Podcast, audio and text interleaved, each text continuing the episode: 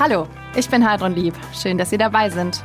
Heute geht es bei uns bei Alpha und Omega um eine Zwangsehe und wie es ist, als Kind verheiratet zu werden. Und darüber spreche ich jetzt mit Janet Krischak. Sie sind in der Türkei in Anatolien geboren, dort aufgewachsen. Sie sind mit sieben Jahren nach Deutschland gekommen. Und als Sie 13 Jahre alt waren, haben Ihre Eltern Sie abgeholt. An diesen Tag äh, werden Sie sich wahrscheinlich immer erinnern.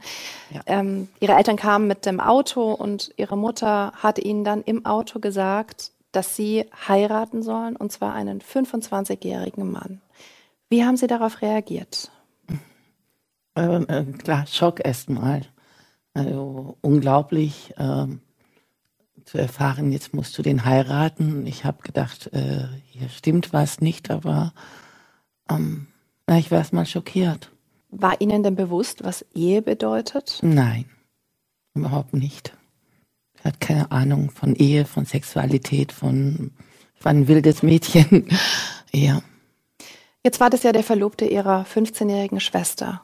Warum sollten Sie ihn heiraten? Ähm, meine Schwester ist durchgebrannt mit jemand anders und ich sollte die Ehre der Familie retten. Deshalb ähm, sollte ich ihn heiraten, damit einfach die Ehre wiederhergestellt ist und die Familienverhältnisse wieder in Ordnung kommen. Warum ist Ihre Schwester durchgebrannt? Ähm, sie hat sich verliebt, sie wollte mit jemand anders sein, nicht ihn heiraten. Die Ehe mit ihrer Schwester hätte erst zwei Jahre später stattgefunden. Ja. Ihre ist aber wenige Tage später geschlossen worden. Warum so schnell? Ähm, ich nehme mal an, dass meine Eltern Angst hatten, dass ich auch abhaue oder äh, dass sie es nicht schaffen. Also meine Schwester ist Montag durchgebrannt. Mittwoch ähm, haben sie mich abgefangen und Samstag war die Hochzeit in der gleichen Woche. Wie kann man sich so eine Hochzeit vorstellen? Weil in Deutschland kann eine 13-Jährige ja gar nicht heiraten. Äh, die Hochzeit hat so in einer Gaststätte stattgefunden. Die haben am Mittwoch sich entschieden, telefoniert. Am Donnerstag kam dann äh, die Verwandtschaft von meinem Ex-Mann mit ihm zusammen. Dann sind sie mit mir noch Freitag einkaufen gegangen. Sie hatten ein Hochzeitskleid mitgebracht und dann haben sie ein paar Telefonate geführt auf Schnelle. Und ähm, das war eigentlich so also eine spontane Hochzeit in der Kneipe mit einem Kassettenrekorder und vielleicht 20 Leute, ein Feier, genau. Mhm. Aber wie kann man sich die Hochzeit vorstellen? Weil vom deutschen Standesamt war das natürlich nicht. Na gut, äh, ich meine, das deutsche Standesamt weiß ja nichts davon, wenn man privat sowas macht. Braut in, ähm, kein Mensch weiß ja und das passiert ja. Man, ich sag mal so, es ist ja nicht öffentlich. Mhm. Die Öffentlichkeit bekommt ja nichts mit. Wie haben Sie diesen Tag erlebt? Ich kann mich nicht genau daran erinnern, weil ich irgendwie ab dem Zeitpunkt, wo ich, äh, wo es mir klar war, ich muss ihn heiraten, war ich ja wie nicht mehr bei mir. Also ich war eingefroren, sage ich mal. Ich habe nur, ich kann es nicht beschreiben, aber ich, ich kann mich auch nicht richtig daran erinnern. Ich weiß nur, dass am Samstagvormittag mit mir zum Friseur gegangen worden ist.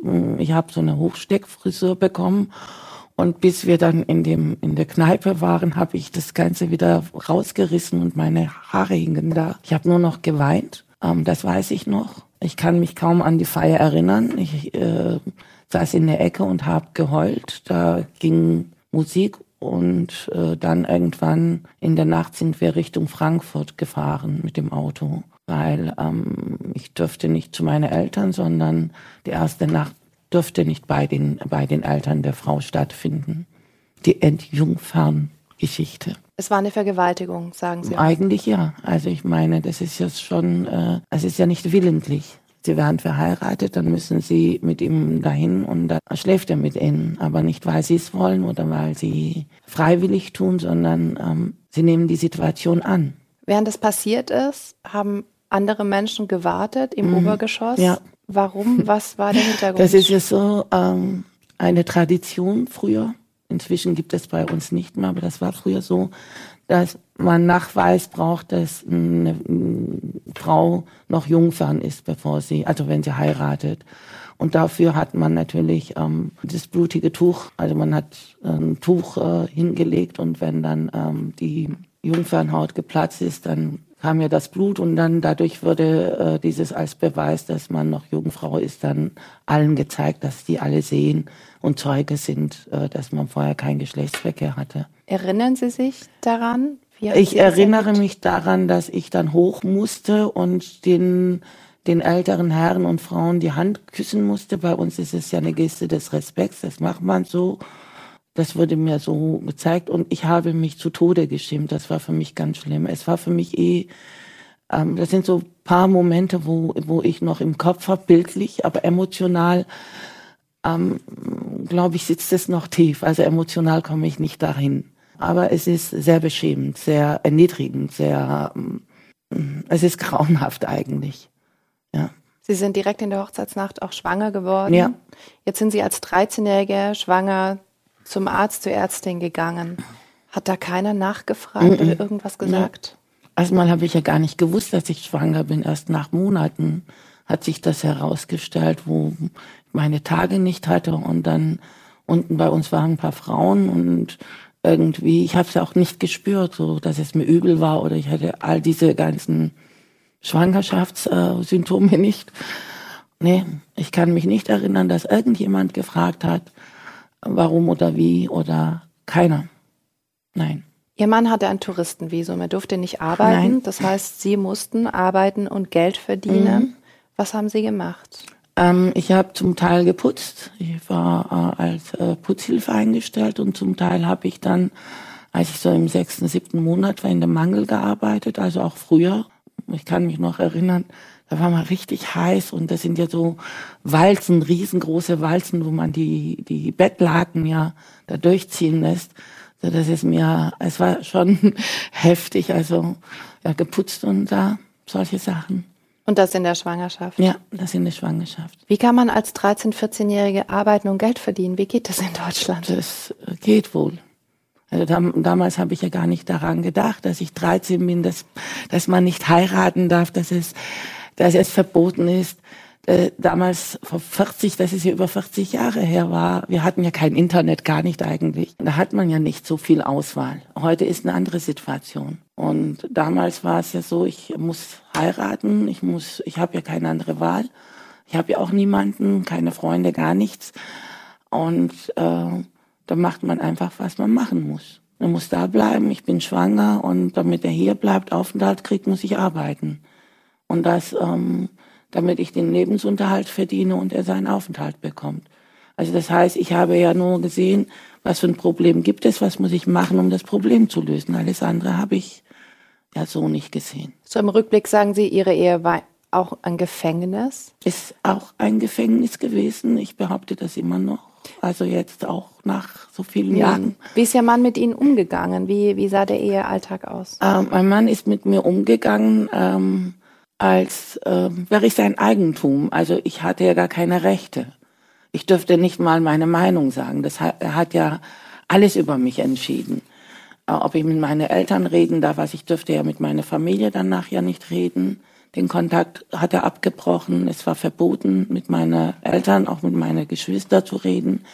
Ich dürfte keine Freunde haben. Ich dürfte nicht mal, ich dürfte nicht mal aus einem eigenen Teller essen. Also das heißt, er hat, ähm, er hat Essen. Wir haben gekocht. Also ich kannte, äh, ich habe das Kochen und alles von ihm gelernt. Ich habe ja nichts gekonnt. Und dann hat er einen Teller hingestellt und ich musste mit ihm aus einem Teller essen. Und er hat ganz scharf gegessen und diese ganzen Paprika da rein. Oder er hat bestimmt, wie ich meinen Kaffee oder meinen Tee zu trinken habe. Hat viel Zucker reingetan und ich bin Mensch von Anfang an, ich mag keinen Zucker. Ich musste aber trotzdem, wenn er drei Stück Zucker reingetan hat, musste ich meinen Tee genauso trinken. Oder wie er seinen Kaffee getrunken hat, hat er bestimmt, dass ich meinen Kaffee genauso trinke. Und ähm, ich dürfte ja nichts machen, außer äh, ohne ihn. Also manchmal hat er auch die Tür abgeschlossen, wenn er mich nicht mitnehmen konnte und ist einfach gegangen. Ich war drinnen eingesperrt. Oder waren so Sachen, dass ich auch nicht entscheiden konnte, was ich anziehen darf oder nicht anziehen darf. Er hat Ihnen auch das Lachen verboten? Ja, das hat er auch. Das war ja so, dass wir permanent Besuch hatten. Also seine Familie war ja sehr oft bei uns oder viele Verwandtschaften jedes Wochenende. Und ähm, dann war mal eine Situation, wo ja, Witze gemacht worden ist über einen Film und sie haben alle gelacht. Ich habe natürlich mitgelacht, weil es witzig war. Und dann stand er da und hat gesagt, er erlaubt mir nicht zu lachen, warum ich lachen würde. Und nur wenn er sagt, dass ich lachen darf, dann darf ich lachen. Und ab dem Zeitpunkt, ich hatte irgendwann mich so trainiert, dass ich meine Emotionen komplett unter Kontrolle hatte. Ich konnte genau, ich habe in der ganzen Zeit kein einziges Mal geweint. Kein einziges Mal, weil ich war so wütend, dass ich gesagt habe, das ist eine Schwäche, ich werde nicht dir zeigen, dass ich weine. Oder ich ähm, habe das viel später gemerkt, dass ich so kontrolliert bin in all dem, was ich tue, was ich sage, wie ich mich benehme. Es war für mich ganz schwierig später, als es mir bewusst geworden ist, loszulassen. Also nicht mehr kontrolliert durch die Gegend zu laufen. Mhm. Aber es war echt, ähm, äh, ich habe mich äh, ziemlich gut trainiert gehabt, sage ich mal so. Sie haben mit 14 dann Ihr Kind bekommen, mhm. Ihre Tochter. Ja. Wie haben Sie mit 14 die Geburt der eigenen Tochter erlebt? Äh, die Geburt war gar nicht so einfach. Das war ja kurz vor Silvester, ein Tag vor Silvester. Am 30. Dezember ist mein Kind auf die Welt gekommen. Die ist ja fünf Wochen zu früh gekommen. Ähm, und zwar war es so, dass die Geburt für mich schwierig war. Ich hatte auch Blutungen, innere Blutungen. Ich ähm, habe hinterher auch Antibiotika nehmen müssen. Und meine Eltern waren da gerade, die haben mich in, in, in, ins Krankenhaus begleitet. Und äh, ich kann mich auch an diese Zeit nicht erinnern, weil ich viel mit Antibiotika vollgepumpt war. Ich war aufgequollen wie, ein, äh, wie, wie keine Ahnung, wie ein Luftballon hinterher. Also das ist schon so die ersten Stunden, wo ich mich daran erinnern kann und alles andere ist nicht mehr da. Ihr Mann hat Ihnen die Tochter weggenommen, als sie elf Monate mhm. alt war, hat sie in die Türkei gebracht. Genau. Warum hat er Ihnen das angetan? Ich musste ja arbeiten weiterhin und einen Unterhalt äh, verdienen. Und er wollte irgendwann mal auch arbeiten, obwohl er noch kein Ar Arbeitserlaubnis hatte. Und für ihn war es schwierig, ähm, dass seine Frau arbeitet und er als Mann Hausmann spielen musste. Und er hat gesagt, er wird einen Nebenjob finden oder so. Er kann nicht zu Hause sitzen bleiben und, und ich dürfte ja nicht. Also sonst wäre er nicht hier geblieben. Und das war für ihn wohl die einzige Möglichkeit, das Kind in die Türkei zu bringen, damit, damit er arbeitet. Sie haben Ihre Tochter erst wieder gesehen, als sie sechs oder sieben Jahre ja, alt war. Genau. Wie haben Sie es ausgehalten, die ganzen Jahre? Ich habe sie zwischendurch mal einmal gesehen. Jetzt habe ich aber nachhinein Fotos bekommen von der Zeit, von der Freundin, mit, mhm. die damals mit uns in Urlaub gefahren ist. Ähm, für mich war es ganz schwierig. Also für mich war es schwierig, immer wenn ich so Kinder in ihrem Alter gesehen habe oder so. Das war äh, für mich absolut unerträ unerträglich. Und als sie gekommen ist, hat sie mich ja gar nicht gekannt. Also das war nochmal eine ganz schwierige Situation für mich, weil sie gar nicht wusste, wer ich bin. Also sie hat mich nicht als Mama gesehen. Und dann hat sie nur Türkisch oder Kurdisch gesprochen, so wie ich früher als Kind. Und ähm, wir haben uns nicht verständigen können, weil das Kind kein Türkisch verstanden hat. Nur ihr Papa hat mit ihr Kurdisch gesprochen. Ich hatte, ich verstehe zwar Kurdisch, aber kann kein Kurdisch. Mhm. Und ähm, ja, das war ein bisschen schon schwierig insgesamt. Sie konnten auch irgendwann nicht mehr. Sie hatten Depressionen, sie wollten sich das Leben nehmen. Mehrmals, ja. Ihr Mann wollte sie dann in die Psychiatrie einweisen. Mhm. Dort gab es einen türkisch sprechenden Oberarzt, ja. mit dem haben sie gesprochen, dem haben sie sich anvertraut und das war für sie ein Wendepunkt. Inwiefern? Ja, eigentlich hat mein Ex-Mann den Termin mit ihm vereinbart. Also das war der Chefarzt, glaube ich, weil er türkisch ist und hat gehofft, dass er mich ihn unterstützt. Und nachdem ich über eine Stunde ein Gespräch mit ihm hatte, hat er mir gesagt, Sie sind eine sehr intelligente Frau und Sie sind kein bisschen krank, Sie sind sehr normal. Und ich verstehe, dass es Ihnen so geht. Und wenn jemand krank ist, dann ist der Mann da draußen. Und dann hat äh, mein Ex-Mann geholt und hat gesagt, wenn du nochmal dieser Frau was antust oder behauptest, sie sei verrückt, werde ich dich dann einweisen lassen, wenn ich nochmal das erlebe. Das hat mir natürlich Mut gegeben. Also nochmal von so einem Arzt zu hören, hey, du bist vollkommen normal, du bist intelligent. Das, was du willst, ist, ist normal, nicht das andere. Das war für mich natürlich nochmal so eine Bestätigung für mich nachhinein, mhm. denke ich, auf jeden Fall. Sie wollten sich dann scheiden lassen, aber das ist in, ich sag mal, in diesem kulturellen Umfeld damals überhaupt nicht einfach gewesen. Nee. Ähm, man musste dann erstmal die Familien einbeziehen. Es gab so eine Art Familienrat, die Familienältesten. Ja, nur Männer. Mussten das entscheiden. Ja, genau. Was haben Sie denen gesagt? Hm. Na, das ging ja darum, dass ähm, damals ja tatsächlich bei uns noch keiner sich scheiden lassen hat. Und das war auch nicht normal. Und dann kamen sie und haben diskutiert, wie sie das machen. Und damals hatte ich irgendeine Waffe. Ich weiß nicht, ob es eine richtige oder eine Gaswaffe. Ich weiß aber, ich habe eine Waffe in der Hand gehabt. Und dann habe ich dann den hingelegt und habe gesagt, so, entweder erschießt ihr mich jetzt, bringt mir jetzt um, oder ihr lasst mich gehen. Eine andere Möglichkeit habt, ihr gar nicht. Für mich gab es auch keine Alternativen. Es war auch nicht geblufft oder so. Ich hatte echt die Nase voll, ich konnte auch nicht mehr. Und ich habe gedacht, entweder lassen sie mich oder die, die töten mich, eins von den beiden. Und ähm, anders will ich nicht mehr leben, weil ich ähm, wollte das nicht mehr. Und dann hat mein Vater gesagt, okay, wenn es soweit ist, pack deine Sachen, wo willst du hin? Und hat mich dann zu einer Freundin gebracht, die ein Zimmer nebenan hatten. Da durfte ich dahin mit meinem Koffer. Da konnten Sie aber auch nicht lange bleiben, weil Ihr Ex-Mann immer wieder aufgekreuzt ist. Äh, Sie hatten keine Rücklagen, äh, Sie hatten keine Wohnung. Wo sind Sie hingegangen? Wer hat Ihnen geholfen? Ich habe ja damals, war ich ja berufstätig. Ich habe einen super tollen Job gehabt. Bei Thyssen Edelstahlwerken habe ich in der Forschungsabteilung gearbeitet, für den Fachleiter. Also ich habe dort meine Bürogehilfin gemacht, aber habe mich sehr schnell dort ähm, in, in dem Bereich ähm, Computer eingearbeitet. Damals hatte keinen Computer und ich habe Computerkurse mhm. gehabt und habe dann ähm, Statistiken für die äh, Werkstoffprüfung gemacht, habe ähm, sehr viele Kurse bekommen. Also ich würde dort äh, richtig, richtig gut eigentlich. Und ich habe ziemlich gut Geld verdient. Und mein Chef hat damals mich auch unterstützt. Ich wurde sechs Monate von der Arbeit freigestellt. Und ähm, ich habe dann eine Wohnung gefunden und äh, ich konnte aber nicht arbeiten gehen. Und äh, dann wurde ich wirklich von der Arbeit freigestellt und Betriebsrat hat mich angerufen, auch mein Chef, und hat gesagt, Sie können auch in Witten eine Wohnung bekommen. Sie können dort die gleiche Arbeit machen. Wir wollen Sie nicht verlieren. Hm. Sie haben jegliche Möglichkeiten. Sie müssen das nicht alleine durch. Dann habe ich irgendwann gesagt, nein, ich, ich konnte gar nicht mehr, weil die Reifen dann äh, zerstochen worden sind. Dann stand er vor der Tür, ich wurde verfolgt. Mhm. Dann hatte sein Cousin auf mich angeheuert, der mich umbringen sollte und solche Sachen. Aber so, so, so solche Geschichten. Ja. Er hat ähm, es auch geschafft, Ihnen das Sorgerecht zu entziehen ja. für Ihre Tochter, als sie ungefähr zehn Jahre alt war. Ja. Sie hatten dann viele, viele Jahre keinen Kontakt mehr zu ihr. Woher haben Sie denn die Kraft genommen, das alles auszuhalten und weiterzukämpfen? Oh, ich ähm, äh, weiß es nicht.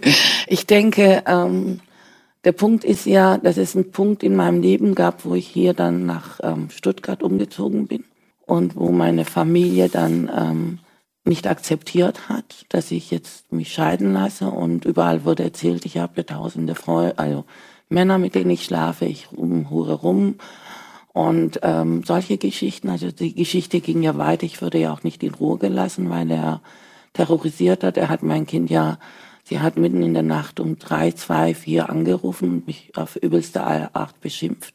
Äh, und irgendwann stand ich dort im Auto und habe gedacht, jetzt, jetzt bringe ich mich um. Ich habe mein Kind, ich habe meine, ich habe ich hab nichts mehr.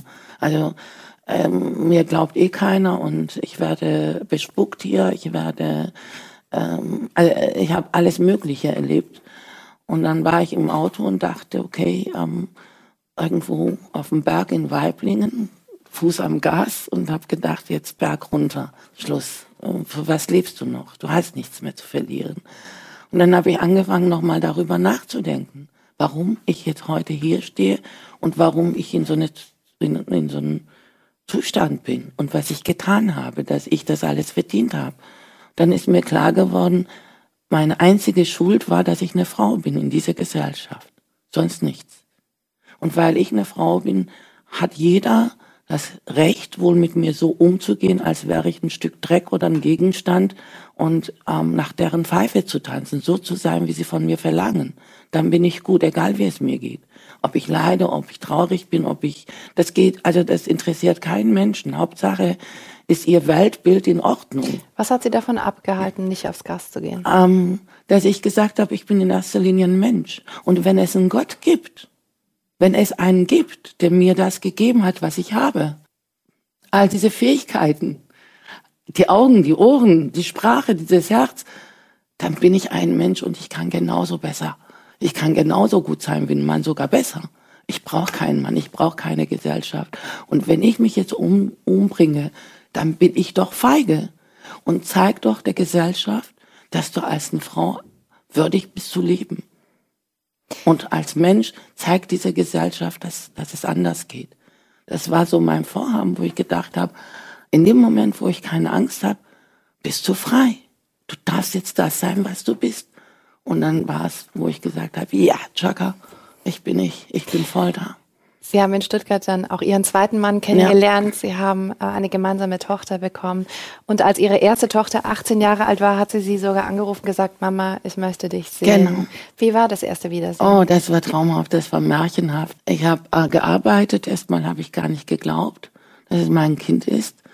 Und dann habe ich ähm, gesagt, okay, ähm, damals auch zu meinem, also meinem Chef, ich komme morgen nicht ich war zu meinem Kind, ich bin um vier Uhr mit der Bahn. Wir haben die ganze Zeit telefoniert über diese vier Stunden, fünf Stunden Strecke. Ich bin ja nach Krefeld und dann bin ich ausgestiegen. Ich habe gedacht, ich würde sie nicht erkennen. Sie stand da und dann wir sind aufeinander zugegangen, umarmt und nur geheult. Und das war eine sehr innige Umarmung. Über eine halbe Stunde standen wir da am Bahnhof und haben nur noch geheult und umarmt. Es war wunderschön. Es war wie, wie in den Märchen, wie in, in den Filmen. Es war eine absolut ähm, eine schöne Begegnung. Bis dahin mussten Sie ja unglaublich viel durchmachen. Und letztendlich waren es ja Ihre Eltern, die entschieden haben, Sie in diese Zwangsehe zu geben. Jetzt sagen Sie aber heute, Sie haben Ihren Eltern verziehen. Wie kann man so etwas Schlimmes verzeihen? Seltsamerweise war ich nie, nie böse auf meine Eltern. Ich war immer zwar wütend, man kann verzeihen. Man kann verzeihen, weil verzeihen, vergeben ist die Selbstbefreiung irgendwann war es ja so, dass ich gedacht habe, wenn ich Hass empfinde gegenüber andere, wenn ich Wut empfinde, mache ich mich ja fertig. Das heißt, wenn, wenn man was Negatives nährt, dann wird es immer größer. Wenn die einen Fehler gemacht haben aus ihrer Sicht, heißt es aber nicht, dass man gut heißen muss. Es heißt aber nicht, dass ich sie auf Dauer und ewig diese Last mit mir tragen muss. Das eine war, dass ich einfach zu sehr liebe die Menschen und auch ähm, bewusst niemanden was Schlimmes antun kann, weil es dann mir wehtut. Ich tue mir selber weh, wenn ich jemand anders wehtue. Mhm. das bedeutet nicht, dass ich niemanden wehgetan habe oder Leiden zugefügt habe, ganz klar, bewusst oder unbewusst. Aber auf der anderen Seite bin ich ja jemanden, der immer das Schöne in den Menschen sieht. In jedem Menschen, egal was dieser Mensch getan hat, was er ist, wie er ist, in jedem Menschen gibt es einen Kern, das liebevoll ist, das ein Licht ist. Und ich habe immer darauf geguckt, dass ich das bei den Menschen sehen kann und eher mich darauf konzentriere und habe immer an die Kraft der Liebe an Menschen, das, das Gute geglaubt. Und deshalb ist es ja so, dass man sich auch befreit, indem man jemand anders vergibt, ist man ja selber befreit. Mhm. Jetzt ist Ihre Zwangsehe sehr lange her und man könnte meinen, das gibt's heute nicht mehr. Das ist halt leider nicht der Fall. Laut Studien Nein. heißt es sogar, dass weltweit jede fünfte Frau zwangsverheiratet ist. Und wie viele es in Deutschland sind, weiß man nicht, ist natürlich eine Dunkelziffer, aber es gibt es. Wie kann man diesen Frauen helfen? Was ist wichtig? Ich denke, wir können keine Frauen helfen. Wir können niemandem helfen. Jeder Mensch muss sich selber helfen. Es ist aber wichtig, dass man den Menschen ein Bewusstsein gibt oder aufklärt, ähm, dass, dass sie wenn sie Angst haben und je mehr sie Angst haben, desto mehr in die Tiefe gehen oder nicht rausgehen. Ähm, man braucht Mut, da rauszugehen. Mhm. Inzwischen ist es so, dass ich denke, es gibt natürlich diese Zwangsehen und viele trauen sich nicht. Das ist die Angst, die im Vordergrund ist. Die eine Sache ist, dass die, die Gesellschaft sich ändern muss. Wir können zwar den Frauen etwas in die Hand geben, aber wir verarbeiten Oder auch Frauenhäuser. Frauenhäuser, aber wir können nur die Symptome. Mhm. Wir können nicht Frauen unterstützen, indem wir ihr, ihr die Sachen abnehmen. Wir können ihnen eine gewisse Sicherheit geben, aber versuchen, dass die Frauen selbstständiger werden. Ja. Welchen Tipp haben Sie an Frauen, die gerade in einer Zwangsehe sind? Sie sollen sich trauen, ähm, das zu sein, was sie sind. Es gibt nichts, wovor sie Angst haben müssen. Es gibt nichts, wovor wir Angst haben müssen. Wir dürfen uns selber nicht anlügen. Wir sollen das tun, was, was uns gut tut. Und da, inzwischen gibt es viele Möglichkeiten, auch in dem Internetzeitalter, wo wir nicht alleine sein müssen. Übrigens, Alpha und Omega, der Podcast, ist ein gemeinsames Format der katholischen Bistümer Rottenburg, Stuttgart und Freiburg sowie des evangelischen Medienhauses Stuttgart. Zu sehen sind die Sendungen auf den privaten Fernsehsendern in Baden-Württemberg, auf Bibel TV und auf YouTube.